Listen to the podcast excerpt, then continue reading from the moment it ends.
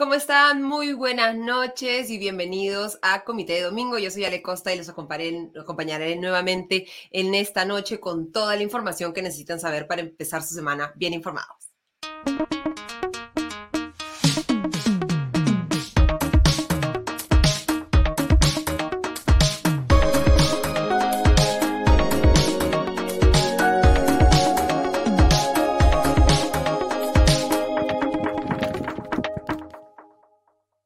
Revisemos rápidamente nuestros titulares. En primer lugar, hablaremos sobre la eh, entrega a la justicia de Bruno Pacheco, que ya está colaborando con el equipo especial de la Fiscalía liderado por Marita Barreto, en un contexto en el que, de acuerdo con el abogado del ex exministro de Transportes y Comunicaciones, Juan Silva, él podría ser el próximo en colaborar con la justicia. En segundo lugar, conversaremos con Martín Hidalgo respecto a sobre qué podemos esperar de las relaciones entre el Ejecutivo y el Congreso, la aprobación de proyectos de ley y en general la actitud y la disposición de la nueva mesa directiva del Congreso. Lo conversaremos, como les digo, con el periodista Martín Hidalgo del diario El Comercio. Luego pasaremos a revisar un poco las cifras que Castillo decidió no mencionar en el mensaje a la nación, las cifras que pintan un poco de manera más eh, efectiva y realista la real situación económica que estamos viviendo. Y en ese sentido, nuestro cuarto tema será una conversación con Paola del Carpio, coordinadora de investigación de redes, con quien conversaremos sobre a qué escenario global económico se va a tener que enfrentar el Perú en los próximos 12 meses, antes del próximo 28 de julio. Tenemos vientos a favor o vientos en contra de la economía. Lo vamos a conversar con Paola. Quiero agradecerles a cada uno de ustedes por seguir esta transmisión e invitarlos a presionar, por favor, el botón de suscribirse en este canal de YouTube, el canal de YouTube del Comité de Lectura, y por favor darle un like a este video. Nos ayudarían bastante. Entramos entonces al desarrollo de las noticias. Tenemos ahora un prófugo menos. El fin de semana pasado, el ex secretario general del despacho presidencial, Bruno Pacheco, que estaba prófugo desde el 28 de marzo, se entregó a la justicia luego de una negociación que tomó algunos días con la Fiscalía y el grupo especial de la policía que había solicitado formar la líder de este equipo especial de fiscales contra la corrupción del Perú, del poder, Marita Barreto. Eh, eh, Pacheco sospechaba que su paradero estaba cerca de ser descubierto, tenía problemas de salud y en conversaciones con la fiscalía y ese equipo especial de la policía decidió entregarse. La noticia sorprendió a la mayoría el lunes por la noche y al parecer también al presidente Pedro Castillo, que tuvo una reunión de emergencia con el ministro de Justicia Félix Chero el lunes a las diez y media de la noche. El ministro Chero ha negado que se haya tratado el tema de Pacheco en la reunión y señala que solo conversaron de los proyectos de ley que se aprobaron al día siguiente en el Consejo de Ministros, pero el abogado del presidente Castillo, Benji Escudero, ha señalado que sí, en la mañana del martes se reunió con el presidente Pedro Castillo para ver este tema. El presidente ha tratado de mostrarse sereno e incluso publicó en Twitter el martes por la mañana lo siguiente para, si podemos mostrar el tuit, para mi gobierno es satisfactorio que el señor Bruno Pacheco se haya puesto a disposición de la justicia. Eso evidencia la falsedad sobre la supuesta protección del Ejecutivo. Esperamos que se imponga la verdad. Sin embargo, por lo que ha trascendido hasta el momento de las declaraciones de Bruno Pacheco, que las ha dado al equipo especial de la Fiscalía, más bien su entrega comprobaría la protección del Ejecutivo al exsecretario del despacho presidencial y además corroboraría lo que ha sido manejado hasta el momento como la tesis de la Fiscalía, que Pedro Castillo sería el líder de una organización criminal para obtener réditos económicos a cambio de manipular procesos como licitaciones o incluso eh, los ascensos de la policía y las Fuerzas Armadas. De lo que ha trascendido hasta ahora, Pacheco, cuyo mandato de detención se ha modificado por la prisión domiciliaria, habría proporcionado a la Fiscalía información sobre al menos tres de las cinco investigaciones en las que actualmente está involucrado el mandatario y estaría dando indicios para que se le incluya en otra investigación. Vamos a ver el cuadro siguiente, donde hemos hecho un resumen de las revelaciones de Bruno Pacheco, si lo podemos mostrar un poquito más grande para que se pueda ver. En el caso de la corrupción del Ministerio de Transportes y Comunicaciones, que ha dicho Pacheco que Juan Silvia se habría encargado de entregarle dinero al presidente Pedro Castillo y que los niños no serían seis congresistas como hasta ahora se conocía por las declaraciones de Karelim López, sino que serían 12 congresistas cuya eh, identidad todavía no, se, no ha trascendido. En el caso de la injerencia en ascensos de las Fuerzas Armadas y la Policía Nacional del Perú, Bruno Pacheco, que está involucrado en esta investigación, ha dado mucha información. Ha señalado que al menos 10 oficiales habrían pagado 20 mil dólares por ascender, que estos pagos se habrían dado a través de las escoltas de Castillo, los oficiales de la policía Jorge Tarrillo y Nilo Iroguín Chávez, que también son de Chota, que el dinero que le encontraron en su baño de Palacio de Gobierno provendría de estos pagos Pacheco supuestamente entregado una lista elaborada por los sobrinos del presidente, Fray Vázquez y Gianmarco Castillo, junto con Tarrillo, la escolta del mandatario, y también una anotación de puño y letra de Castillo sobre los ascensos. Eso ha sido información que ha dado Latina. En, en, otra investigación, el encubrimiento personal de exfuncionarios fugados, la investigación que se abrió a partir de la salida del exministro del Interior, Mariano González, precisamente porque creó este equipo especial de la policía, Pacheco ha señalado que Pedro Castillo le habría ordenado a Beder Camacho organizar la fuga de Bruno Pacheco hacia una casa en Guaral y que luego lo habían cambiado de ubicación. He señalado incluso que Camacho se acercó a Pacheco para comunicarlo con el presidente Pedro Castillo vía telefónica y que Castillo le informó a través de este teléfono a Pacheco que Camacho sería el encargado de llevarlo a esta vivienda en Guaral, donde permaneció algunos meses.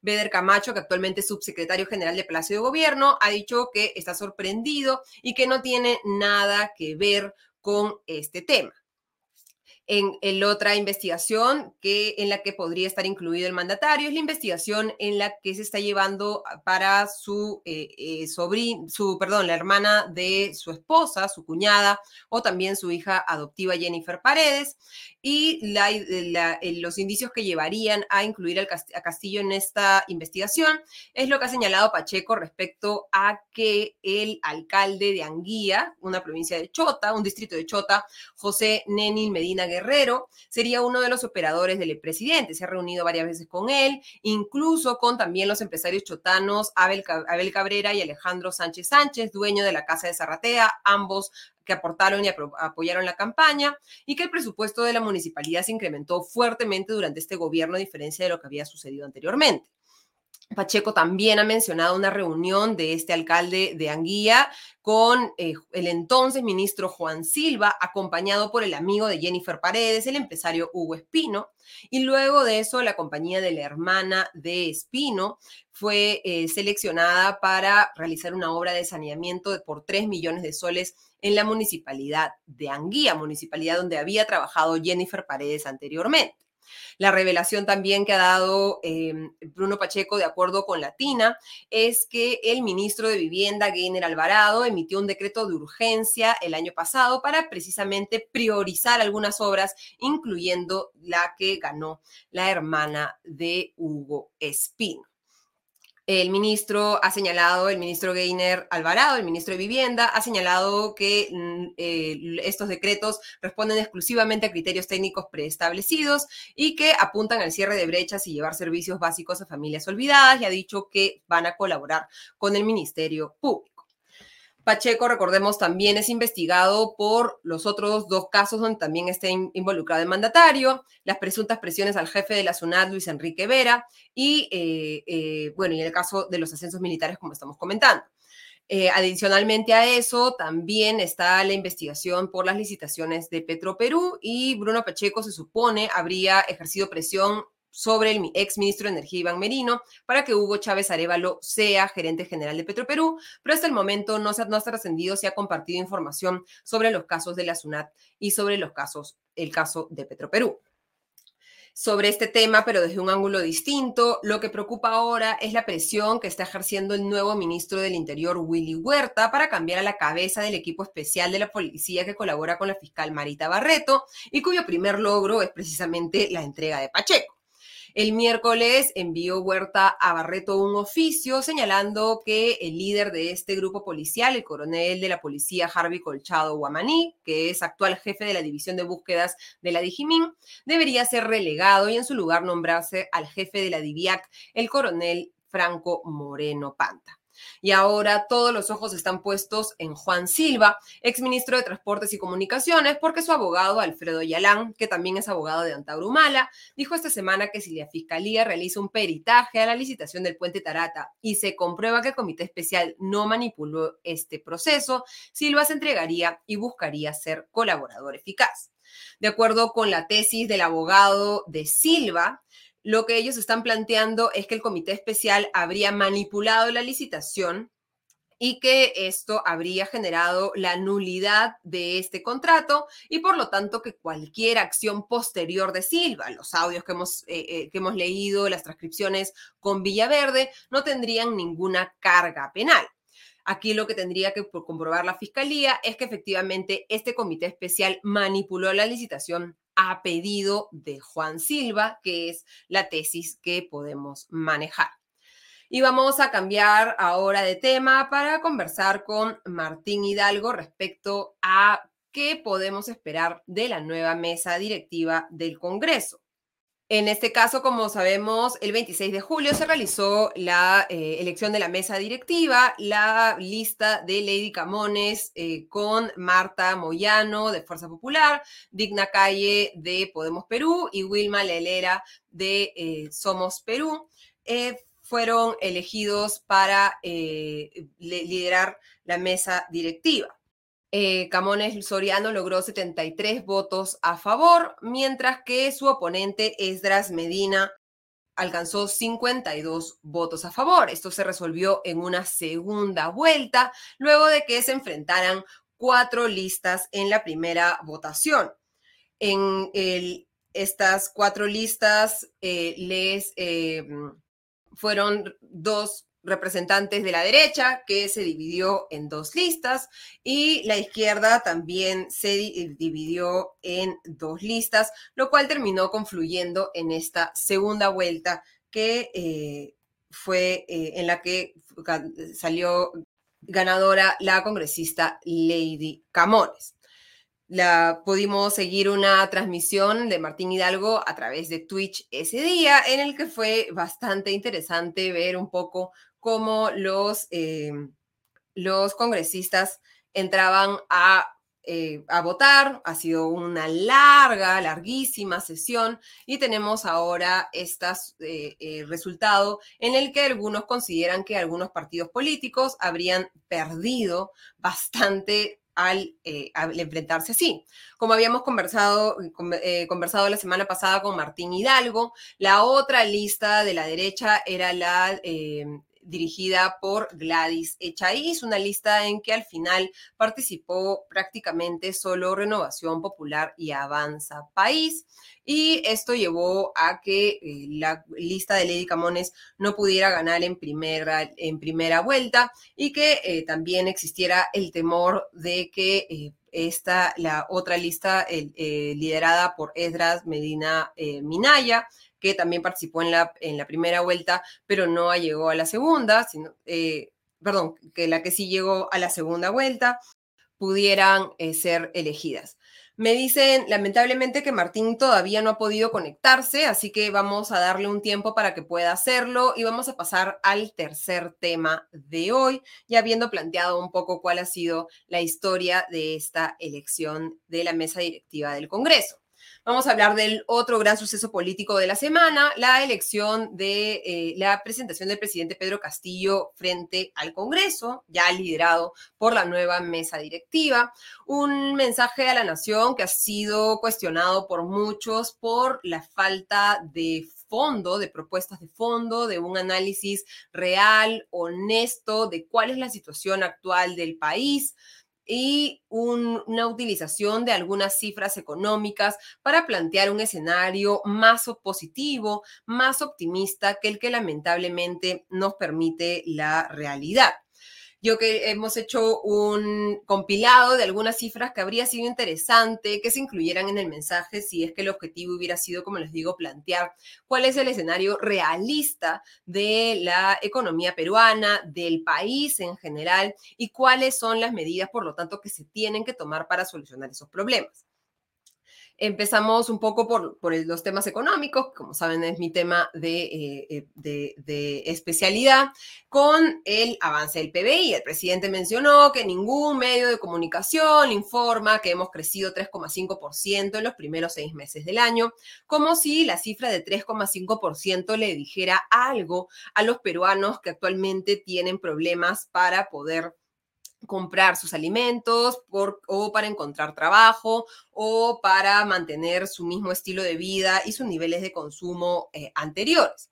Este, lo que no dijo Castillo es que, como vemos en este cuadro, en los últimos tres meses hemos visto una desaceleración de la economía que sí responde a un cambio de escenario global, pero también responde a circunstancias locales y que además este crecimiento de 3,5% esconde realidades diferenciadas.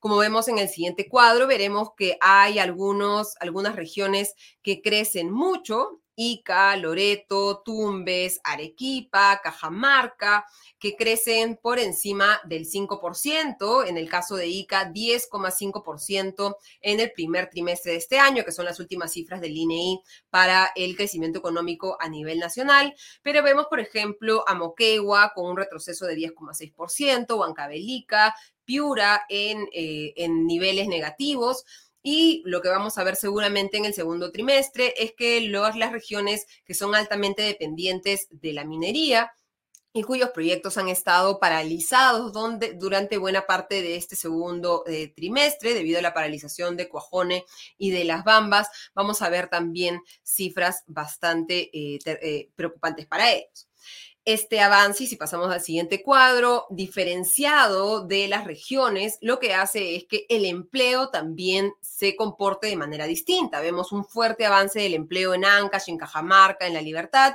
pero si vemos Lima y Callao, donde vive una gran cantidad de los peruanos, otras regiones como Cusco, veremos que estamos en terreno todavía negativo. Y esto es hablando de empleo formal privado, que recordemos es la menor parte del empleo, porque más del 70% del empleo es informal. Y eh, el presidente Pedro Castillo también hablaba del avance del empleo y que ya estamos por encima de los niveles prepandemia, pero si pasamos a la siguiente tenemos que ver el detalle que importa verdaderamente es el empleo adecuado. ¿Cuántos trabajadores que laboran más de 35 horas a la semana ganan más que una remuneración eh, mínima calculada por el INEI? En este caso, en el empleo adecuado, si pasamos al siguiente cuadro, veremos que todavía no regresamos a los niveles prepandemia y que más bien hemos regresado a los niveles del 2017. Hemos retrocedido cinco años en empleo adecuado, en la cantidad de peruanos que ganan suficiente dinero como para poder cubrir sus gastos. Y esto se refleja en la siguiente diapositiva, en los ingresos mensuales provenientes del trabajo. Vemos ahí una fuerte caída debido a la pandemia en el año 2020, una recuperación en el 2021, pero que estamos actualmente en esta línea verde que es el total, azul son los hombres y la roja las mujeres todavía estamos en, eh, hemos regresado, no hemos podido recuperar los niveles que teníamos en la pandemia y más bien hemos regresado incluso más en el pasado al 2016. Esto es lo que se tiene que recuperar, el ingreso de los peruanos especialmente en un contexto, y pasamos a la siguiente, el siguiente cuadro, de un fuerte avance de la inflación. Tenemos una inflación a mayo de 8,09%. Este es un, cuadro, no tenemos la de junio en este cuadro porque es un cuadro bien interesante del Banco Central de Reserva anterior a, a mayo, en el que lo que se ve es este fuerte disparo de los precios que no ha menguado en el mes de junio y que seguramente descubriremos mañana que dan las cifras del INEI, no va a haber retrocedido tampoco en julio. Esto hace entonces que los peruanos no solamente ganen menos dinero, sino que ese menor dinero vale menos. Pueden comprar menos cosas con ese dinero y de acuerdo con el Instituto Peruano de Economía, los ingresos en términos reales, es decir, la capacidad de compra de nuestros ingresos ha caído 12% desde el 2019. Esto que genera incremento de la pobreza. Castillo también, si pasamos a la siguiente, mencionaba en su discurso el hecho de que efectivamente en el 2021 vimos una reducción de la pobreza desde los máximos a los que habíamos llegado en el 2020 debido a la pandemia. Es un cuadro de Macroconsult que muestra esta caída de la pobreza el año pasado a 26%, pero que más bien eh, muestra que la proyección es que mm, los ingresos, la pobreza, perdón, crezca este año a un 27%, es decir, van a haber más pobres al final del 2022 de la cantidad de pobres que habían en el 2021. ¿Qué va a decir en ese momento el presidente Pedro Castillo? Va a ser bastante interesante escucharlo. Y estos son temas que no solamente corresponden a el año de gobierno, en algunos casos y en muchos casos son problemas estructurales que arrastran desde antes del, presente gobierno, pero que si el presidente Castillo no busca solucionar o el gobierno no busca solucionar, no se van a solucionar por sí solos. Y lo que se necesita, y pasamos a la siguiente, es prender los motores de la economía, principalmente la inversión pública y la inversión privada.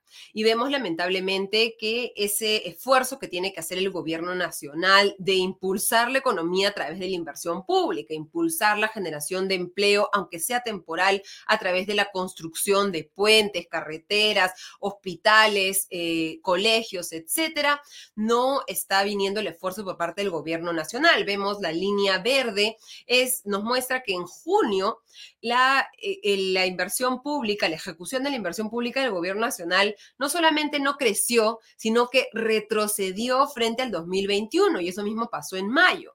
Quienes están impulsando el carro de la inversión pública, lo vemos en el cuadro, los eh, gobiernos regionales y los gobiernos locales y el gobierno nacional no está haciendo lo suyo.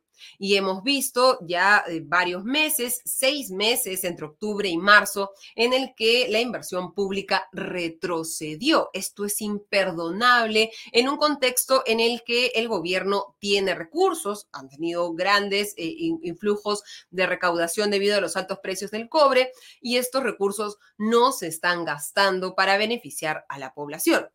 Y para terminar, el otro impulso de la economía sería la inversión privada, pero lamentablemente en un contexto en el que el gobierno no ha logrado generar confianza en los inversionistas, generarles la sensación de que sus inversiones van a ser respetadas, las reglas de juego se van a mantener con anuncios, por ejemplo, de cambios eh, de la constitución a través de una asamblea constituyente, eh, en negociaciones, eh, crear una empresa nacional del cobre por parte de Guido Bellido, etcétera. Lo que vemos es que la inversión privada, estos son, son proyecciones del Banco Central de Reserva, este año no va a crecer y la inversión minera más bien este año se va a caer y el próximo año se va a desplomar y la inversión privada va a crecer muy poquito.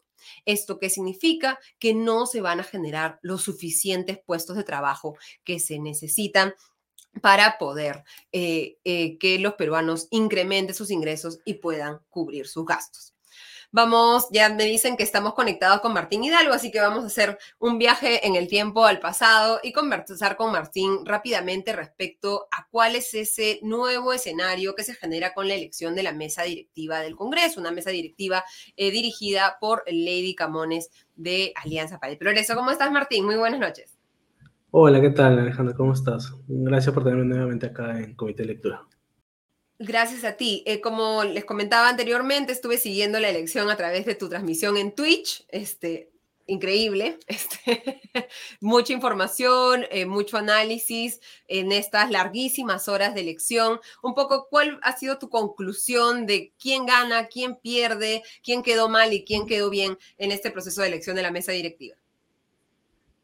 Yo creo que si podemos hablar de un ganador en esta elección es Alianza para el Progreso, porque ser una banca que ha, perdido miembros, ah, logró mantener el bloque que lo apoyaban, ¿no? principalmente el apoyo de Fuerza Popular, que serán 24 votos muy importantes, supo armar y mantener una fórmula, eh, pese a que Renovación Popular y una parte de Avanza País eh, desconocieron el acuerdo político de 2021, y pese a que Acción Popular también, la gran mayoría de la bancada, no quería ir con ellos. Pese a todo esto, escenarios en contra lograron mantener la negociación. El gran perdedor creo que es Renovación Popular, que se fraccionó, que pese a que sumó miembros, una figura como la S. Chaís, que para la oposición era importante, no pudo construir un, consenso en torno a, e, a, la misma la S. Chaís. Eh, Esdras Medina fue a armar otra lista. Eh, y también Avanza País, es el otro perdedor, ¿no? Es una bancada que se mostraba muy sólida en este primer año, muy técnica, y que finalmente terminó no solo con el problema del fraccionamiento y que ha terminado con la renuncia de uno de sus miembros, que es Juan Burgos, sino también con este hecho de las críticas que han surgido respecto al congresista Alejandro Cabero y su presencia en el Jockey Club, en este evento hípico que organiza eh, el señor Alejandro Aguinaldo de la Fuerza Popular. Entonces yo creo que esas bancadas han sido perdedoras. Y ya mirando el panorama global, el tema de la oposición y su fraccionamiento, ¿no? Yo creo que era de vital importancia que el bloque opositor se luzca unido y, fuerte en este arranque del segundo año para poder comenzar a construir eh, los escenarios de lo que ellos eh, esperan y quieren, que es un escenario de, vacancia presidencial. ¿no? No, han podido mostrarse eh, unidos y yo creo que se viene una segunda etapa de fraccionamiento que lo vamos a ver en estas semanas con el tema de la repartición de presidencias de comisiones que se deben comenzar a, definir y que hay, se tienen que reorganizar todo el, cuadro de comisiones, dado que han habido bancadas como Perú Libre que han perdido comisiones y que además yo creo que va, es el escenario perfecto para que el bloque que ganó la mesa directiva, que tiene los votos mayoritarios, eh, va a saldar cuentas con estas bancadas que rompieron el acuerdo político al quitarle algunas comisiones, ¿no? claves para ello. ¿Y cómo queda, eh, digamos, en ese escenario en el que estamos hablando de investigaciones a Pedro Castillo, la entrega de Bruno Pacheco, la posible entrega de Juan Silva, eh, más eh, declaraciones que se alinean con lo que ya al parecer es innegable, digamos, que ha habido corrupción en el gobierno y que el presidente Pedro Castillo lo conocía? el destino de Castillo va a estar en manos del Congreso, al parecer el cambio de mesa directiva, esa nueva mesa directiva y frente a las otras opciones que existían, ¿qué tan amigable o para eh, Castillo va a ser? ¿Cómo prevés que sean esas reuniones ejecutivo-legislativo y qué tan probable es que haya un consenso en el, en el Congreso con esta mesa directiva para impulsar, por ejemplo, una moción de vacancia que eh, uno de los miembros de la mesa directiva, Wilmar Helera, ha, ha estado impulsando antes incluso de la elección, ¿no?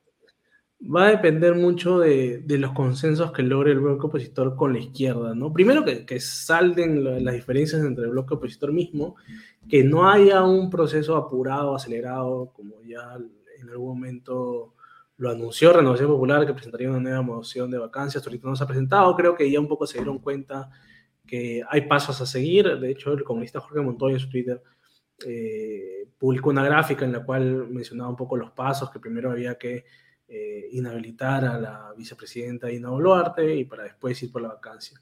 En tanto entiendan que es un proceso que tiene que armarse con legitimidad, eh, en tanto entiendan eso, va a demorar un poco y va a depender mucho de cuán legítimo sea el proceso que construya para obtener los votos de la izquierda, que finalmente son, son sumamente necesarios para conseguir los 87 votos. Ya lo he dicho, tú sumas los votos de Fuerza Popular, Alianza Progreso, Acción Popular, Podemos, Somos Perú, incluso los votos de los comunistas del Partido Morado no llegan a los 87 votos. Necesita sí o sí un voto, al menos uno o dos votos de, de alguna bancada izquierda. Y para tú conseguir uno de esos votos, vas a necesitar, lo repito, legitimidad y dos, una prueba indubitable que certifique que Castillo recibió alguno de estos dineros, coimas que, que se viene hablando. ¿no? Hoy día creo que en Panorama ya se ha hablado de un testimonio de Bruno Pacheco dando, hablando de maletas, de entrega de dinero, pero yo creo que para los journalistas de izquierda, mientras que no haya la prueba de que Castillo en su cuenta o en algún lado tiene escondido la plata, va a ser bien difícil que ellos terminen en base a los testimonios eh, de los colaboradores eficaces, votar a favor de una vacancia. Entonces tienen que construir con mucho tino Y nuevamente, dentro de las proyecciones de la, de la, del bloque opositor está que esto debería ser hasta octubre, ¿no? Ya en, noviembre es más difícil, viene esta negociación de la ley de presupuesto con el anexo 5, donde se reparten el Ejecutivo eh, eh, proyectos de inversión para que los congresistas lleguen a sus regiones y ahí es donde ya se vuelve un poco más difícil, ¿no? Porque los congresistas nuevamente están priorizando sus intereses personales antes que lo que pueda significar eh, una mejora para el país, ¿no? Y además un escenario en el cual si es que sale Castillo, sale Dino Boluarte, ellos van a verse en la necesidad de definir si es que convocan elecciones generales o convocan elecciones solo presidenciales.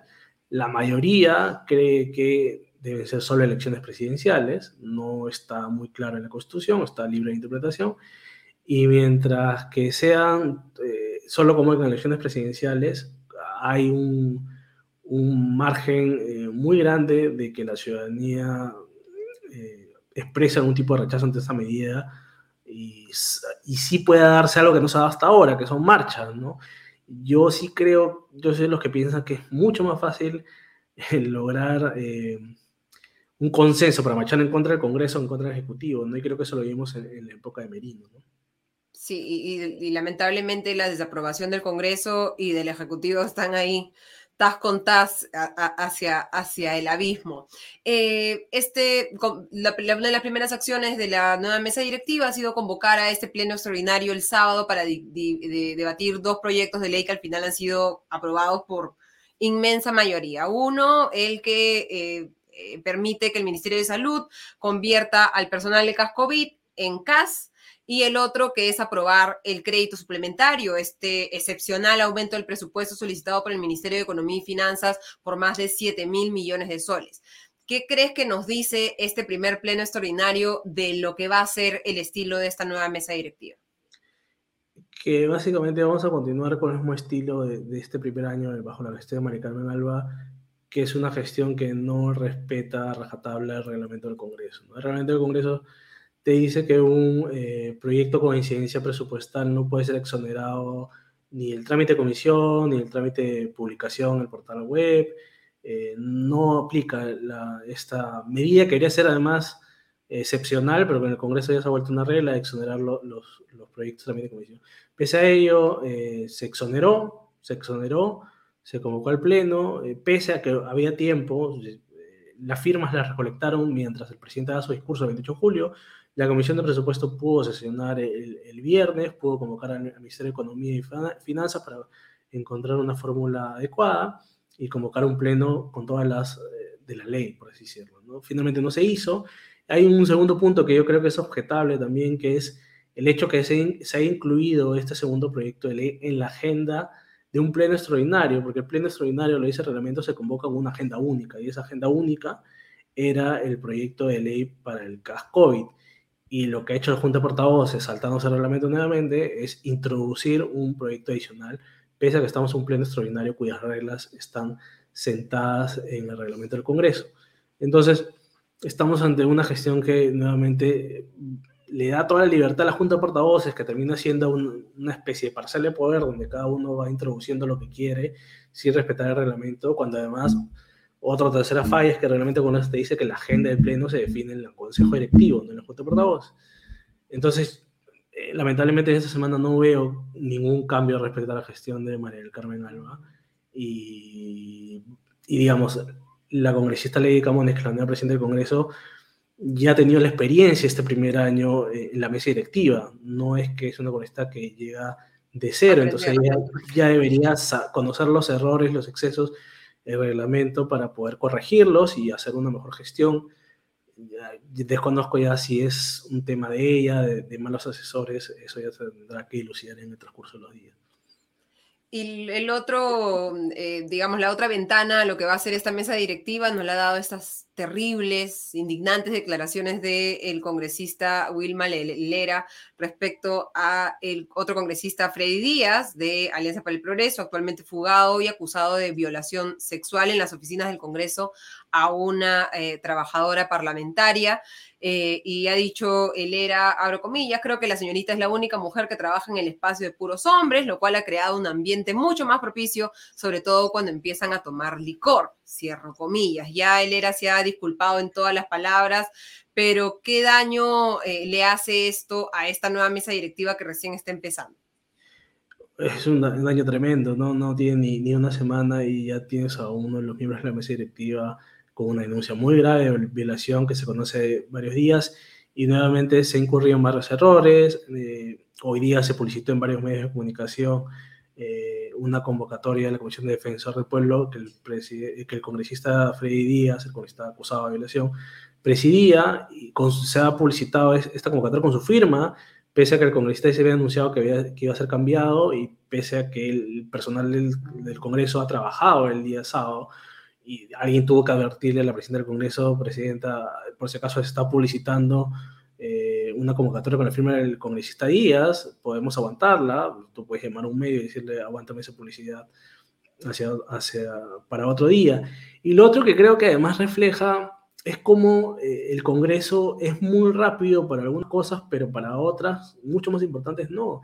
Para este tema de, de la CAS COVID, eh, se han sesionado el, mismo 28 de julio, recordaron firma, se pongo el pleno para, para el sábado, han sesionado el sábado, y mientras que ves a la presidenta del Congreso que condena, que me parece bien que condene el caso, y que pide a la Comisión de Ética que tome acciones, y la Comisión de Ética pues ha decidido que va a sesionar recién el martes, y recién el martes van a ver que se abre investigación y, sale, he escuchado algunos, algunos argumentos de que no, no hay una denuncia presentada. Por práctica parlamentaria no necesitas que alguien presente una denuncia. En la misma comisión, un congresista, así se ha, se ha trabajado en años anteriores, un congresista puede pedir abrir una investigación de oficio. No la presidenta necesariamente, pero alguno de los miembros lo puede hacer.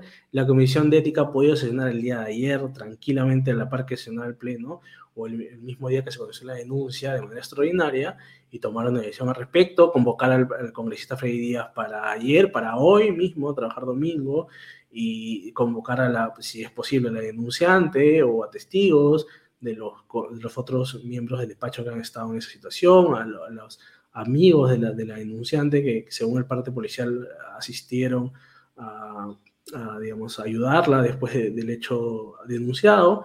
Y para la próxima semana quizás tener un primer pleno donde se vea el primer caso de ética en el pleno, ser no se ve ningún caso de ética en el pleno. Pero sin embargo vemos una pasividad, mientras que el Congreso espera recién sesionar el, día martes, eh, la fiscalía ya le dictó impedimento de salida del, país al congresista. Entonces, nuevamente, yo creo que ellos mismos terminan eh, eh, sumando a este otrongo no como tronco, ¿no? Y, y, estamos hablando de una denuncia de violación denunciada además en las mismas instalaciones del Congreso, en un despacho. es, es gravísimo, ¿no? y debería estar moviendo las ruedas de todos los congresistas, deberían estar alineados para mandar el mensaje de que esto es imperdonable, que no es permitible y que están todos alineados con que, bueno, parece que, el tema de los derechos de las mujeres no es una prioridad en el Congreso, lo hemos visto en, las aprobaciones de proyectos de ley sobre la reforma eh, eh, educativa, pero... hemos este visto a, la mesa de mujeres parlamentarias pronunciarse, a la Comisión de la Mujer pronunciarse. Hay como una cierta pasividad en el Congreso y yo creo que es, esta denuncia digamos, amerita una mayor celeridad, ¿no? Y, y lo del vicepresidente también es lamentable.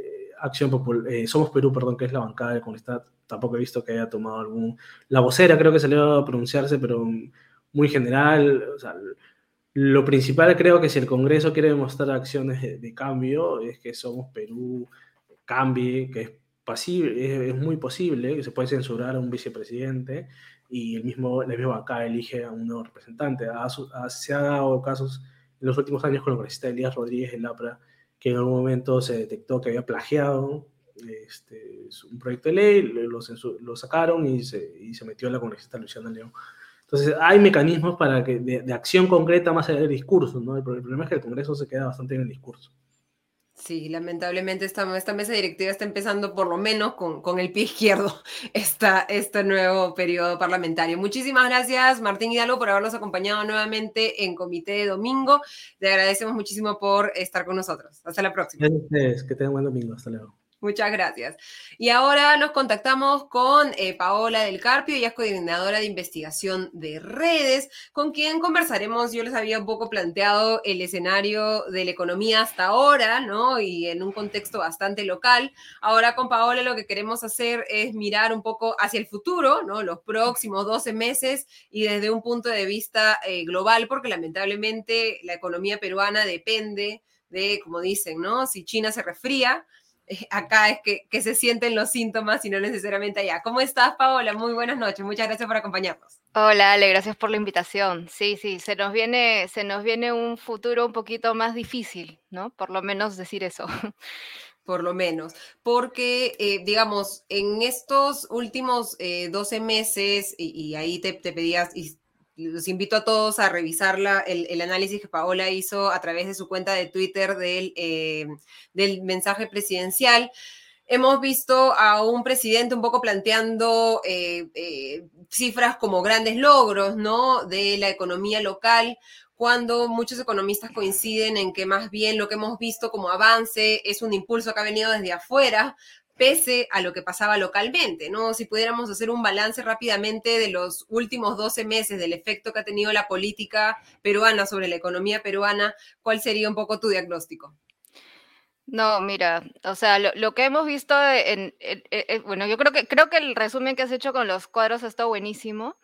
Em, pero, pero más allá incluso de, no mostrar, eh, o sea, de, haber tenido impulsos externos, que es cierto, lo que yo siento y creo que vemos con los datos es que no solo había impulsos externos, sino que no los hemos usado, ¿no? O sea, es como que hubiéramos frenado los impulsos externos.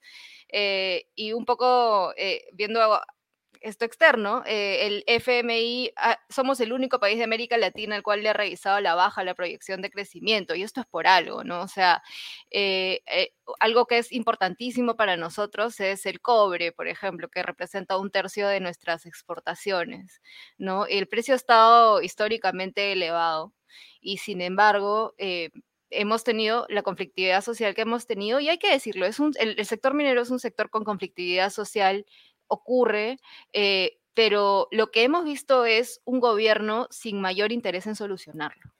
¿no? Eh, y, cuando esto pasa, eh, ya, ¿qué, ¿qué, ¿qué, señales estás dando a la inversión privada en general? ¿no? Por un lado, a la minería, por supuesto, y que ya vemos que está retrocediendo, como bien has mostrado, y que va a seguir retrocediendo, pero al resto de sectores también, ¿no? O sea, no tengo un, un Estado de Derecho, no tengo reglas de juego claras. Eh, ok, continúo con los proyectos que, estoy, que tengo ahora, no tengo por qué irme, pero ¿por qué me voy a meter a decisiones de largo plazo nuevas? Entonces, al final, el cuento, eso significa eh, menos inversión privada y también significa menos empleo de calidad. ¿no? Sí, yo quería revisar contigo eh, un cuadro que, mostramos el día, eh, el día del discurso presidencial, que es esta evolución de las proyecciones económicas que un poco reflejan este eh, avance dispar, digamos, entre lo que se espera de la economía peruana y, las, y, el, y el mundo, ¿no? Los vientos en el mundo, ¿no? hemos visto desde la primera vuelta a la toma de mando de Pedro Castillo, empezaron a recortarse las proyecciones de económicas, ¿no? Se volvían los analistas más pesimistas y esto se ha dado de manera constante, es una línea, digamos, casi recta en diagonal hacia abajo y más bien en el mundo lo que vemos es una inflexión debido a la invasión de Rusia en Ucrania, que ha cambiado las expectativas completamente y ha dado un giro de 180 grados a un optimismo que teníamos de la recuperación de la pandemia, que ahora más bien se tiñe de miedos de que puedan haber recesiones. ¿Qué, ¿Cuáles en este momento las expectativas respecto a la economía peruana y a la economía global y cómo va a cambiar un poco esa relación eh, de efecto entre lo que pasa en el mundo con lo que pasa localmente? Lo que, lo que pasa en el mundo nos afecta muchísimo localmente porque no somos una economía tan grande y somos una economía que al, final de cuentas, pues dependemos mucho fuera, dependemos mucho eh, también de, nuestras exportaciones y su valor, por un lado, ¿no? Si hay recesión global, que es un poco el miedo en este momento, eh, hay, hay, varias implicancias, ¿no? La primera es que en general se reduce la demanda y esta reducción de la demanda significa menores precios del cobre, por ejemplo, cosa que ya estamos viendo. Eh, y, de hecho algo que conversábamos, ¿no? Este, la, proyección de ese, de ese, precio para este año está un, poco un poco menor de lo que esperábamos también, ¿no? Eh, eso sumado a la, a la, inflación global y el aumento de las tasas de interés, eh, significa para nosotros también salida de capitales, ¿no? Porque si aumentan las tasas de interés, eh, se vuelve más rentable, digamos, invertir en, destinos más seguros que los países emergentes como el nuestro, ¿no? Por ejemplo, Estados Unidos. Eh, y salen capitales, se reduce el precio del cobre, ingresan menos dólares. Esto que genera presiones al alza del tipo de cambio. Para nosotros, esto significa también una presión inflacionaria más. ¿No? Porque nosotros pagamos, por supuesto, nuestras importaciones en dólares, ¿no? Y ya por el tema de, la inflación a nivel global, eh, las importaciones ya están caras, ¿no? Y podrían, podrían estarlo más eh, con con, este, con estos problemas del tipo de cambio. Y, claro, lo que se ve también con el temor de la recesión es esto de una búsqueda que, tiene que ver con lo del tipo de cambio, una búsqueda de, activos refugio, ¿no? Este, como es, y por eso se aumenta la, demanda del dólar. Em, y eso es un poquito lo que pasó aquí en grande, en magnificado, ¿no? Se, ¿Recuerdas el, segundo semestre del año pasado? Eh, hubo como mucho miedo de lo que iba a pasar con la economía al inicio y todo el mundo empezó a comprar dólares, eh, el tipo de cambio se desbordó. Bueno, algo así, pero a nivel global, ¿no? O es un poco el, temor por la, el temor por la recesión global puede generar un poco de esto. Sí, y acá mostrábamos un cuadro, estas son las últimas proyecciones de Cochilco en, en Chile, que ya han ajustado su proyección de, del precio del cobre, ¿no? que cerró el 2021 en el, este máximo de 4, de 4 dólares con 23 centavos la libra, ahora más bien ven un nivel de 4 dólares por libra, que hay que decir es menor que el que ha manejado el Ministerio de Economía y Finanzas para pedir este crédito suplementario, este gasto adicional de más de 7 mil millones de soles eh, eh, y eh, esto genera el riesgo de que podamos estar gastando más de lo que al final va a entrar de, en términos de recaudación. Sí, sí, sí. O sea, las, las proyecciones, las proyecciones de ingresos de la economía están con un precio del cobre que ya no es cierto, ¿no? Y que probablemente ya no va a ser cierto, y eso genera también pues problemas para la caja, más allá de, por supuesto, lo que, lo que implica el haber retrocedido en producción minera, por ejemplo, ¿no? que eso ya es bastante. De hecho, leí un dato de, Miguel Castilla que decía que por cada dólar que cae el precio del cobre, eh, el fisco deja de recibir más o menos entre 3 mil y 4 mil millones anualmente es un montón, ¿no? Entonces, este, sí es este, sí, es algo preocupante. Y deberíamos estar escuchando mensajes de de, digamos, al menos de mayor precaución en el gasto y no esta, digamos, lluvia de millones, vamos a gastar en esto, en esto, en esto, en esto, en esto, que es lo que lamentablemente estamos viendo hasta el momento. así es. Yo creo que, que algo, si algo positivo podemos resaltar algo en la economía, en el manejo de la economía en este último año, es, eh, por ejemplo, el, haber elegido un adecuado directorio del Banco Central y mal que bien no, haber tenido ministros de economía disruptivos, ¿no? O sea, e, eso, eso es algo que, va bien, pero... Eh, o sea, esto de proteger nuestra estabilidad macroeconómica es algo que tenemos que agarrarlo sí, ¿no? O sea, eh, nos ha costado muchísimo trabajo lograrla y, por supuesto en tiempos de vaca flaca las, presiones por gasto se ponen muchísimo más duras, ¿no? Eh, es, este el momento más oportuno para escuchar a los buenos técnicos que todavía quedan en el Estado, ¿no? Sí, y tomar la precaución, digamos, de que podemos haber sobrevivido los últimos 12 meses con estos vientos a favor de la economía peruana, sin mucho empuje local, digamos, a la economía, pero que eso creo que no va a funcionar en este escenario más complicado. Mostramos el alza de las tasas de interés a nivel global, que lo que hace es que sea más caro prestarse dinero y por lo tanto más caro invertir y por lo tanto más caro generar un nuevo puesto de trabajo. Y esto no solo es a nivel global, sino también a nivel local. Así es, o sea, se, se nos va a hacer todo un poquito más difícil, como decíamos al inicio, ¿no? Eh, y, aquí, o sea, si pudiéramos plantear una agenda, digamos, para, el gobierno, dado que ya sabemos que la cosa no va a estar fácil, es eh, o sea, tenemos un entorno muy adverso, yo creo que es bien difícil, además, por la situación política que vivimos, eh, esperar grandes reformas o medidas demasiado enfocadas en productividad, que es algo que venimos pidiendo hace tanto tiempo, pero es difícil esperarlo. Eh, por lo menos partamos de lo urgente, ¿no? Lo primero, yo creo que con la crisis institucional que tenemos, los escándalos, las rotaciones, los malos nombramientos, todo esto pasa factura. Cambios de ministro cada día. Así es. Y todo esto pasa factura. La primera factura y la más clara creo que es el retroceso de la inversión pública. Eh, esto quita atención de lo que importa y cuando yo, ni siquiera es lo que importa, es lo urgente. O sea, hasta ahora no tenemos una respuesta clara contra la crisis alimentaria y ya estamos meses en esto, ¿no? Todavía no hay eh, compra de fertilizantes, acaban de ampliar el plazo para la compra de fertilizantes octubre.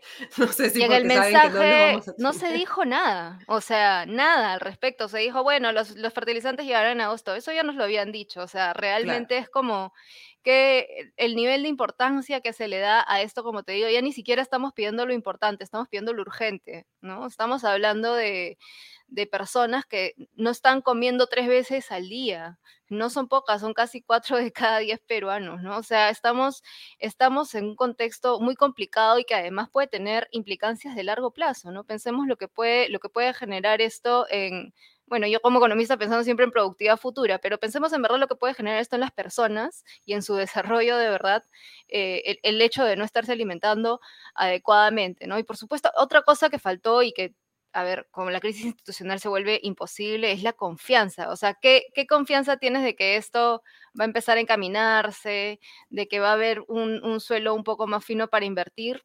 La verdad es que no, no mucho, ¿no? Eh, y, bueno, si algo, el gobierno debería enfocarse en lo que está en su control, ¿no? Eh, no hay mucho que no está en su control, hay que decirlo, no todos los problemas que enfrentamos son culpa del gobierno, pero el gobierno sí debe em, debe hacerse responsable por la mitigación de los riesgos. ¿no? La, la inversión pública, como tú lo has dicho, es imperdonable, sobre todo el hecho de que sea el gobierno nacional el que está ralentizando las cosas y nuevamente acá es una pasada de factura por todas las malas decisiones a nivel institucional. ¿no? El manejo puede no ser culpa del gobierno, pero sí es responsabilidad del gobierno no, eso en particular sí es, además, ¿no? O sea, porque ahí sí tienes un problema claro de, o sea, ausencia de meritocracia, malos nombramientos, rotación constante. O sea, ahí sí no es que digas, ay, las, las aguas externas no me están ayudando, no, no es así. O el, o el Congreso, ¿no? O Sí, que, que, el Congreso, y hay que decirlo, trae sus propios problemas, ¿no? O sea, también ha traído diferentes iniciativas que generan presiones y que ahora hay que evitarlas más que nunca, ¿no? Porque si vamos a tener todo este, todo este viento en contra, peor aún, ¿no? Eh, necesitamos también ya poner eh, una agenda clara con el tema de los conflictos sociales. ¿Qué se va a hacer? ¿Se va a hacer algo? El tema de las bambas. no, se mencionó en el mensaje ni una sola vez. Pese a que hay más de 200 Parece que eso estuviera perfecto. en el país. Más de 265 mineros, si no me equivoco, y en verdad no se, no se puede avanzar así, ¿no? O sea, ni siquiera hay una señal de, que el gobierno ahora sí le va a interesar el tema y va a hacer algo al respecto, ¿no?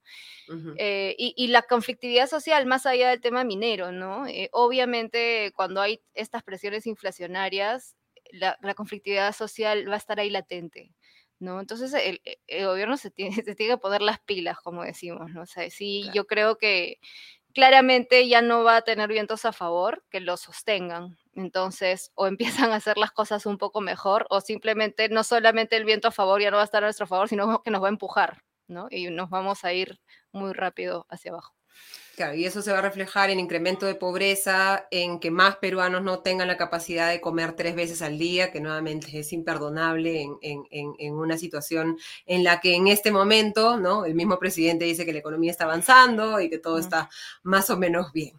Muchísimas gracias a Paola del Carpe por habernos acompañado esta noche y por siempre tu claridad y tu, y tu análisis y tu sonrisa también. Para alegrarnos un poco estas malas noticias, es mejor darla con una sonrisa. Muchas gracias, Paola. Gracias, buenas noches. Hasta la próxima.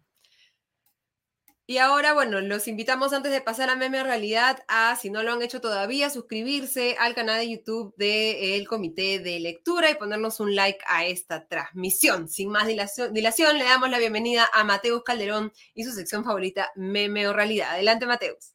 Gracias por el pase Ale Costa y bienvenidos y bienvenidas a una nueva edición de Meme o Realidad, su segmento favorito en su dominical favorito comité de domingo. Soy Mateus Calderón y como cada fin de semana, conmigo pasaremos revista a las noticias más curiosas, más llamativas, más saltantes del acontecer nacional e internacional. Esas noticias que nos hacen preguntarnos meme o realidad, porque antes que llorar es mejor reír para luego volver a llorar. Esta semana, no obstante, no iniciaríamos como normalmente iniciamos con una noticia de la sección política, a la cual llegaremos eventualmente, sino del sector cultura, y es que finalmente sabemos quién mató a un policía motorizado, el Festival Musical Perú Central en Huancayo. En efecto, el cártel del tan anunciado Festival Perú Central, que prometía ser un paso hacia la descentralización de la escena artística local, se fue poco a poco reduciendo a poco menos de la mitad de los artistas prometidos originalmente. Bandas internacionales como el Matón Policía Motorizado, las Ligas Menores y la Garfield, por no hablar de las más de decenas de bandas peruanas que fueron maltratadas por la organización del evento, fueron cancelando progresivamente su participación. El festival terminó siendo comparado con el ya conocido Fire Festival, una de las estafas más grandes de la última década. La productora hasta el momento no ha dado la cara y un abrazo fuerte desde aquí a las bandas que, a pesar del maltrato y la desorganización, se pusieron el festival al hombro y continuaron tocando para quienes ya habían pagado sus entradas. Festival Perú Central, o más bien Festival Perú Central de Memes, sin duda alguna. Y es que esta semana se coronó además como la más caótica en lo que va del año. Al fracaso del Festival Perú Central se le suma el Festival Pollito con Papas, la llegada de Noah Schnapp a la Comic Con con cantada de Bebito Fiu Fiu y bailada de Pepe Vázquez incluida, como no podía ser de otro modo. La participación del payasito Chupetín Trujillo en una película para adultos y la instalación en el cono norte del circo del Barney Achorado, así se llama, Perú, no preguntes, solo gózalo. Y a propósito de ser una central de memes, el presidente peruano Pedro Castillo dio su tradicional mensaje a la nación de 28 de julio.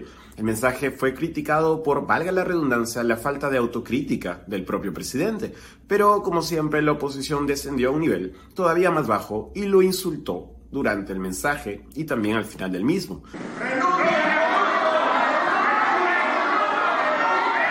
Una lucha frontal contra la corrupción.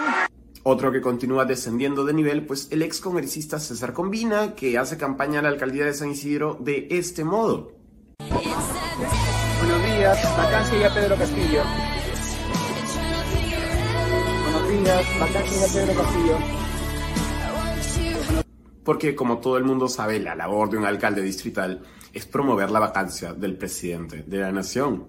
En la sección enemigos imaginarios de hoy, la legisladora Tania Ramírez de Fuerza Popular apunta una vez más al Partido Morado. Miren lo que dijo. Eh, más que todo el Partido Morado, porque ellos son los que están enquistados justamente en este Son tres en esta, en el Partido esta Morado. SUNEDU.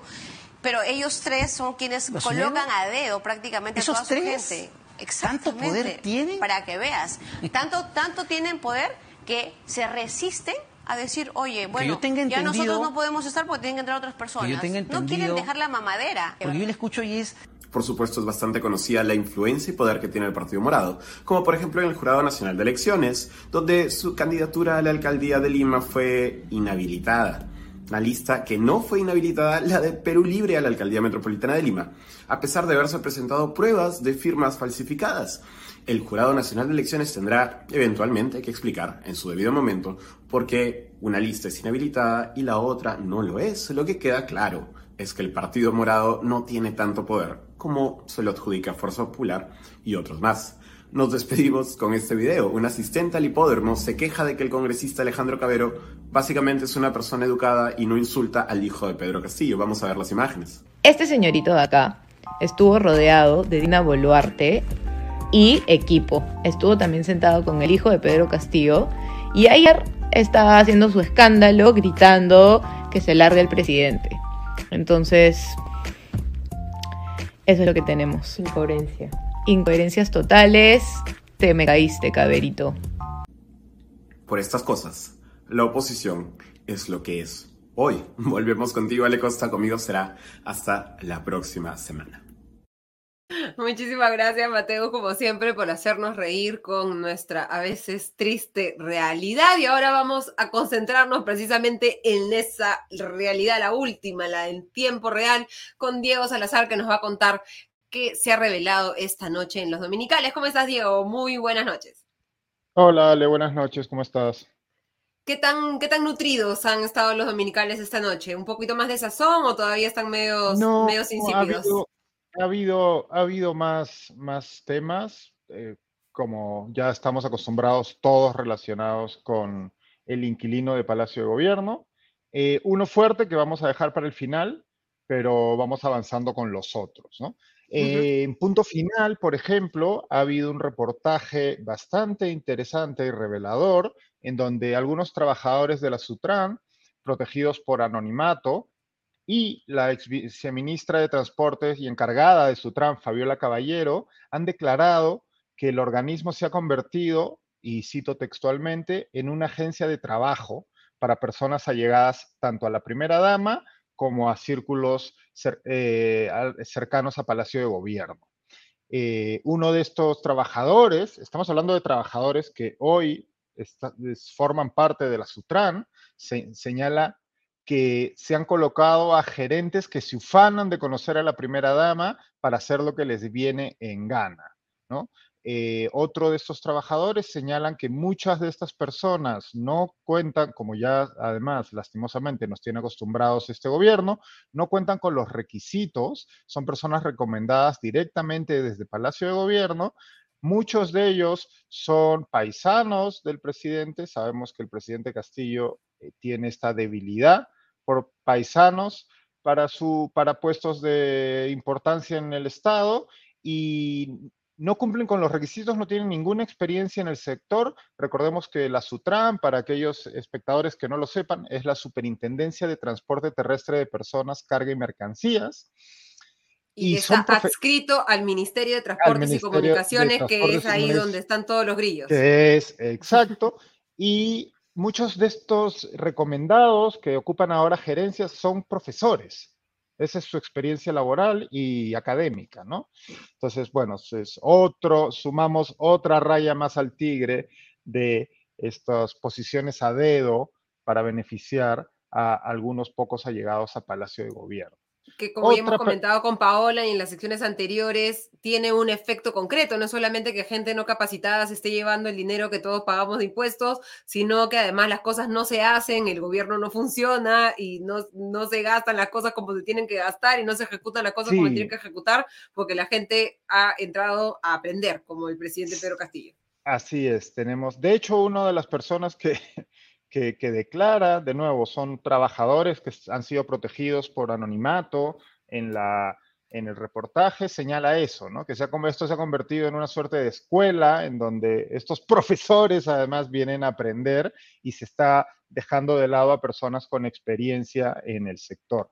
Otra persona de entorno cercano al presidente Castillo que se ha beneficiado de- no sabemos todavía si indebidamente, pero al menos sospechosamente.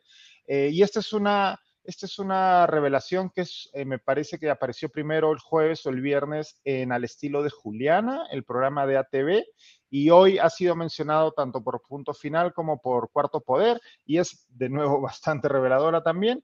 Una eh, señora de nombre Wendy Irigoyen, que es hija de Nilo Irigoyen, quien era escolta del presidente, que fue compañero de escuela del presidente también, antes de ser nombrado eh, a, la escolta de Palacio. Este señor además alcanzó esa posición, bueno, es policía, alcanzó esa posición sin haber realizado los cursos necesarios para eh, ocupar esos puestos dentro de la policía. Bueno, su hija obtuvo seis contratos con el Ministerio de Transportes y Comunicaciones por un total de 90 mil soles.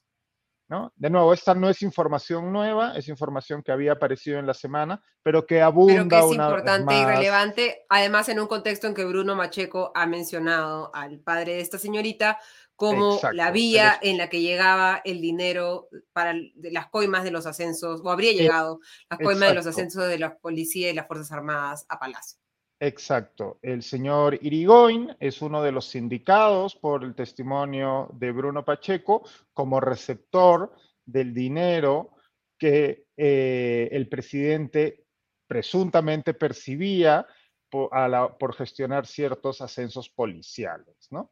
Y ahora ya vamos con la, PEPA, ¿no? la noticia fuerte del día y de la que me imagino que vamos a estar hablando a unos cuantos días durante la semana.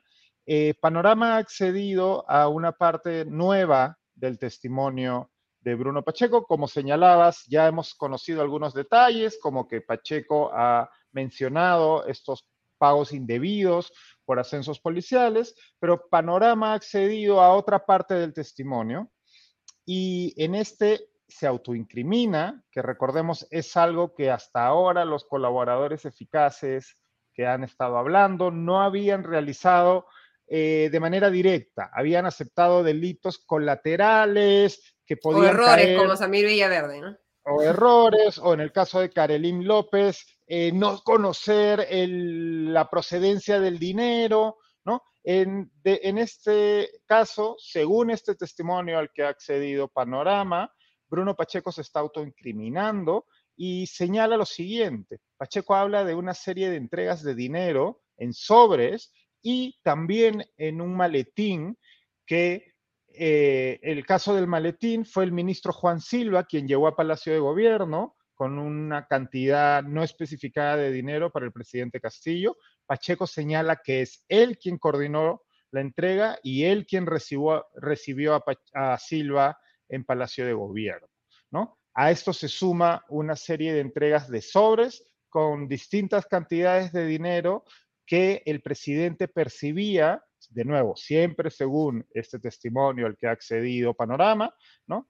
Eh, que el presidente percibía por nombramientos que él mismo ordenaba. Eh, Pacheco da, nombres, da fechas, se autoincrimina. Eh, por ejemplo, en el caso del maletín de dinero de Juan Silva, dice que la entrega ocurrió el 18 de octubre del 2021. Como recordaremos, eso es un día antes del cumpleaños del presidente, además. El presidente cumple el 19 de octubre, igual que yo, somos del mismo día. Silva llega a Palacio con un maletín. Según los registros de ingresos de Palacio de Gobierno, en efecto, Silva estuvo reunido con el presidente ese día. No fue el único ministro, hubo una, reunión con otros ministros, pero Silva, eh, la estancia de Silva se prolongó por más de dos horas más que la del resto de ministros. Entonces, esto, esto sería otro indicio más que apuntalaría la veracidad del testimonio de Pacheco. Y coincide con lo que conocemos hasta ahora que ha revelado o que habría revelado Samir Villaverde. y, por lo tanto... y el audio, el, famoso audio, eh, la transcripción del audio, perdón. Eh, eso no es lo único. Castillo, según Pacheco, eh, en un momento, en medio de ciertas negociaciones, Castillo ordenó darle a los llamados niños, ¿no? estos 12 congresistas cuya existencia conocimos en, primera instancia por el testimonio de Karen López, lo que sea, ¿no? Pues, estos congresistas, que, según, lo que pidan, según este esquema, ¿no? Que, del que hablaba Karelim López y del que ahora habla Bruno Pacheco, pues estos congresistas serían claves para la supervivencia política de Castillo y, como parte de ese toma y daca, pues se les, se les ha dado lo que quieran entre, eh, esta, entre esta pedidos se encontrarían una serie de designaciones en distintos puestos en el Estado. Y una de esas designaciones sería ni más ni menos, de nuevo, siempre según el, testimonio de Bruno Pacheco, la de Jorge Luis Prado Palomino, ministro de la Producción, quien, según el testimonio de Pacheco, fue una recomendación directa del congresista Elvis Vergara. Eso no es todo, y esta es probablemente una de las más graves, porque aquí es cuando se autoincrimina directamente Pacheco. Pacheco afirma que Castillo lo presionó para que él a su vez presione para la designación, y recordarás esto porque ese es un tema que se discutió mucho en su momento, de Hugo Chávez Arevalo como gerente general de Petroperú. recuerdas que hubo un informe de, de, Contraloría, etcétera, señalando que no contaba con los requisitos, fue, se derramó todo un escándalo. Bueno, según el testimonio de Pacheco, Castillo presionó para que esa eh, designación ocurra porque esa designación, ese pedido provenía de su paisano Fermín Silva, el dueño de, el famoso dueño de esta clínica La Luz, en donde de hecho alguna vez se atendió Castillo durante la campaña electoral, como recordarás. Bueno, según Pacheco, una vez confirmado el nombramiento, él recibió en mano de parte de Fermín de Silva 15 mil soles, que eran para él, para su consumo personal y el doble de esa cantidad, 30 mil soles, para Castillo. Según Pacheco, él mismo entregó el sobre con esa cantidad de dinero a el presidente Castillo, ¿no? Aquí hay un dato curioso que de nuevo apuntala este testimonio, porque de nuevo, pues estamos hablando de testimonios, aunque aquí tenemos un escalón superior y es que él se está autoincriminando y no a diferencia de testimonios de Carolín López o de Samir Villaverde, en donde ellos decían, a mí me dijo el ministro o, me, Bruno Pacheco. Aquí escuché la llamada, estaban peleando frente a mí. Aquí estamos hablando de una persona que participó de los hechos que está narrando. Es distinto, hay otro grado de cercanía, pero además esto empata con, y probablemente algunos de nuestros espectadores acordarán, esto empata con unas declaraciones de Iván Merino, el ministro de Energía y Minas, quien en marzo de este año reveló que una de las razones de su salida del ministerio fue que recibió enormes presiones de parte de Bruno Pacheco, cuando todavía era secretario general de la presidencia, para que se nombre a Hugo Chávez Arevalo como gerente general de Petroperú. Entonces, sí, yo justo al comienzo había comentado que no se conocía todavía información respecto a ese tema, el tema de Petroperú, eh, así que ya sabemos que Bruno Pacheco, creo que lo, una de, de, las acusaciones más graves, como tú señalas, por su participación directa, está relacionada con el manejo de Petroperú y con eh, las presiones al Ministerio de Energía. Aquí hay una precisión importante que hacer, ¿ok? Porque, bueno, como te decía, estos no son, es una novedad respecto al testimonio de Bruno Pacheco, esto no se sabía hasta el día de hoy. En Cuarto Poder se entrevistó hoy al abogado de Bruno Pacheco, que también es el abogado de Karelim López. Parece que Karelim López comparten muchas cosas, tienen muchas cosas en común, son muy amigos y comparten también al abogado. Bueno, el, doctor César Nakazaki, que bueno, es un abogado conocido por todos nosotros, eh, ha, ha, especificado que no existe todavía una declaración oficial de Bruno Pacheco, porque aún no se ha firmado el documento con su declaración. Esto, digamos que esto que hemos podido saber a través de Panorama es una suerte de borrador de la declaración oficial porque, según el propio Nagasaki, eh, el proceso de colaboración eficaz aún no se ha terminado de formalizar. seguirán habiendo declaraciones y reuniones a lo largo de esta semana. Entendemos, porque Bruno Pacheco, por ejemplo, está en libertad, ¿no? y el juez, una jueza ha levantado la obligación de, eh, perdón, su orden de búsqueda y captura y no tiene que estar preso. Entonces entendemos que esas negociaciones van, no van mal, ¿no? Pero es importante saber que, bueno, que todas estas revelaciones que hemos estado comentando no son todavía parte de un documento formal oficial de la Fiscalía, ¿no? Y para terminar, pues otra información importante también a través de Panorama. Panorama hoy se ha puesto las pilas y se ha recuperado, ¿no? Frente a a la goleada que le estaba metiendo punto final en, domingos pasados. Eh, y lo cuento rápido. Walter Paredes Navarro, de quien creo que tuvimos noticia por primera vez esta semana, ¿no? Es hermano de la primera dama Lilia Paredes. Bueno, tuvimos noticia porque tanto él como su hermano David Paredes Navarro depositaron esta semana 90 mil soles a los hermanos, bueno, no, no esta semana, supimos que depositaron a los hermanos, los famosos hermanos Hugo y Angie Espino Lucana, 90 mil soles. ¿no? Esto, como recordarás, fue revelado por eh, el equipo de investigación de Latina durante la semana. Bueno, hoy, a través de Panorama, hemos sabido que en noviembre del año pasado, cuando además esta señorita Angie Espino Lucana acababa de hacerse con una licitación de 3 millones de soles en la municipalidad de Anguía, un distrito de Chota.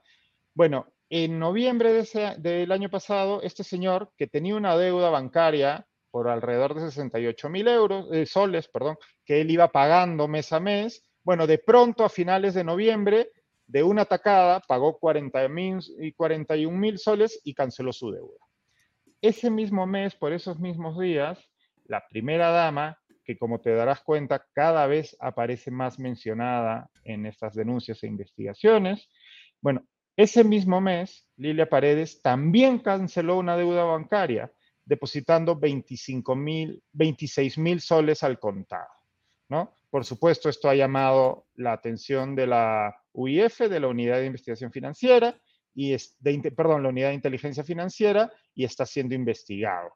Y aquí hay algo importante que señalar, y es que, bueno, a diferencia de lo que ocurre con el presidente Castillo, pues Lilia Paredes, sus hermanos, la, su, su hermana y la hija, eh, ¿no? Y la hija adoptiva del presidente, Jennifer Paredes, etcétera, ninguno de ellos está protegido por inmunidad, como sí está protegido el presidente Pedro Castillo. Entonces, yo me pareciera que esa que esto va a seguir creciendo y vamos a ver más acusaciones y las investigaciones apuntando a eh, los familiares más próximos al presidente de Castillo, que cada vez más pareciera están siendo sindicados por, eh, ya sea por, en este caso, alertas como la de la UIF o personas cercanas o allegadas que están denunciando eh, los, eh, lo que están realizando, ¿no? este direccionamiento de puestos y demás. Y sí, como tú dices, estos personas que no son funcionarios del Estado no tienen la prerrogativa que tiene el presidente de que no se le pueda denunciar, así que podríamos ver un escenario en el que, por ejemplo, eh, los familiares directos del presidente, ya tenemos, digamos, a sus sobrinos procesados, pero que más eh, eh, familiares del presidente puedan estar en una situación judicial bastante complicada. Así es, sí, la cosa, la cosa no pinta bien y de nuevo, y hay que recordar aquí también que al testimonio de Bruno Pacheco, que bueno, me imagino, el propio Nakazaki señalaba que el testimonio de Bruno Pacheco es mucho más amplio y de primera mano que el de Karelim López, pero también hay que recordar que el exministro Juan Silva, quien se encuentra prófugo y quien sería una pieza central en, este, en esta trama, eh, también, según su abogado, se encontraría dispuesto o analizando la posibilidad de entregarse y de eh, convertirse en colaborador de la fiscalía. Eso me imagino que se resolverá en los próximos días y le puede complicar aún más la vida al presidente Castillo y su entorno, que cada vez se reduce más. Exactamente. Bueno, Diego, muchísimas gracias por comentarnos lo que se está revelando. Como hay que ponerlo en contexto, esto son lo que le está señalando Bruno Pacheco a la fiscalía y eso va a tener que corroborarse con otros testimonios, con pruebas, para que podamos sacar recién conclusiones sobre lo que está sucediendo, pero claramente hay una clara narrativa y todos los testimonios parecen indicar a esta misma eh, eh, historia que lamentablemente cada vez más parece eh, que ha sido la realidad. Listo, Diego, muchísimas gracias. Descansa. Eh, te agradecemos por estar esta noche nuevamente con Comité de Domingo. Hasta el próximo domingo. Que tengan buena semana. Hasta el próximo domingo. Gracias. Y antes de despedirnos, revisar algunos comentarios. Queremos agradecerles por comentar. Las críticas acá son siempre bienvenidas, eh, siempre igual con respeto, ¿no? Este, este es un espacio de, de, armonía y de tratar de encontrar este puntos en común. Daniel Peñaflor nos comenta, creo que los grupos de extrema derecha, Fuerza Popular, Avanza País, Renovación Popular, en el fondo quieren que Castillo se quede los cinco años, si no, no se explica su comportamiento.